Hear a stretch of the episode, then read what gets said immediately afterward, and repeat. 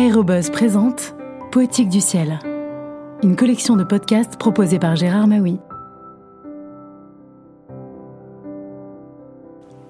Bonjour. Bernard Chabert nous a quittés hier, 15 décembre 2022, et nous sommes tristes. Bernard, nous sommes tellement nombreux à avoir voyagé avec toi en te lisant ou en t'écoutant. Voici un extrait de Manche et Manette que tu avais publié chez Airpress en 1989. Au revoir Bernard. J'ai un peu voyagé en Cap 10 et la balade dont je me souviens fut une excursion de trois jours à deux caps, partant de Ben et y revenant, via le rassemblement des constructeurs amateurs anglais à Sywell et une nuit à Red Hill, repère à l'époque du Tiger Club et des raceurs de Formule 1 britannique. On était quatre. Jean-Marie Clinquat, alors ingénieur en chef de Mudry, et Madame, Michel Ménestro, ingénieur devenu pilote de ligne, instructeur de voltige et d'autres choses encore. Et moi. Ce fut sublime.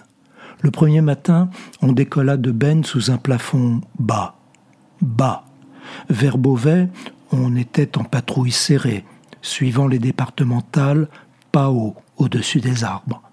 Lorsque les barbules s'accrochèrent aux hautes branches, on vira et on arriva à Beauvais après un récital de navigation.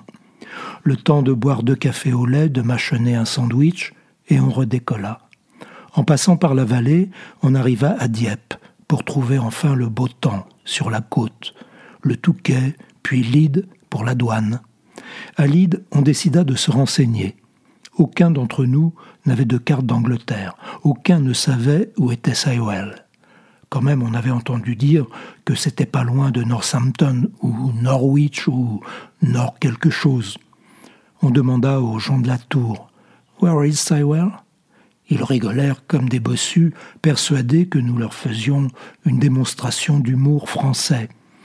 On essaya de leur expliquer que la question était sérieuse, et plus on expliquait, plus ils riaient, affirmant qu'on avait là un numéro très très au point. On regarda sur une carte du genre radionavigation et vol à vue, épinglée au mur. On trouva Northampton, mais pas Sywell. Et d'un coup, la solution se présenta sous la forme d'un Belge pilotant un avion d'amateur qui s'y rendait justement. Il nous conseilla de le suivre dans un premier temps, puis ensuite de demander un guidage à l'un des multiples radars militaires dont les fréquences sont accessibles de façon normale aux avions légers. On laissa la tour de Lyde pliée en deux, en lui annonçant, en guise de revoir, qu'on allait trouver tout seul au fil de la Tamise. Puis on décolla, derrière le Belge. Il mit le cap au nord, laissant Londres sur la gauche, et on resta comme ça un bon moment, lui devant et nous derrière, les deux caps pratiquement installés aux grands angles, car notre Belge n'allait pas vite. Ensuite, on contacta le radar militaire qui répondit et très obligeamment nous donna un nouveau cap, guère différent de celui sur lequel nous étions d'ailleurs. Un peu plus tard, le radar rappela pour dire que nous avions presque le nez sur Sywell, ce qui était vrai. Aujourd'hui encore, je pense qu'aucun de nous quatre ne sait positionner Sywell sur une carte de Grande-Bretagne. Après Sywell, nous avions décidé de passer la nuit à Red Hill pour dîner d'un curry avec les gens du Tiger Club. On décolla de Sywell en même temps que la meute d'une dizaine de raceurs qui rentraient à Red Hill et on se retrouva en échelon refusé à onze en train de traverser Londres au soleil presque couchant par une visite d'enfer. Ce qui devait arriver arriva, on dépassa une patrouille de quatre Tiger Moss au-dessous qui regagnaient eux aussi un terrain du sud.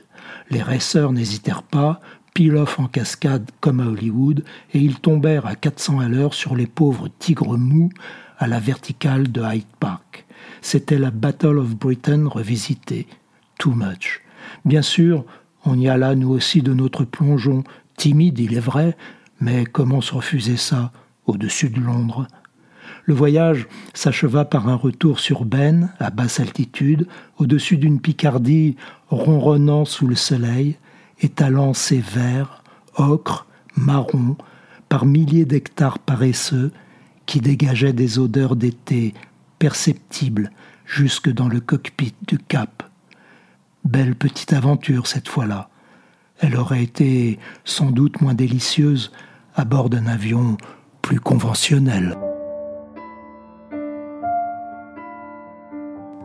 À bientôt pour de prochaines lectures.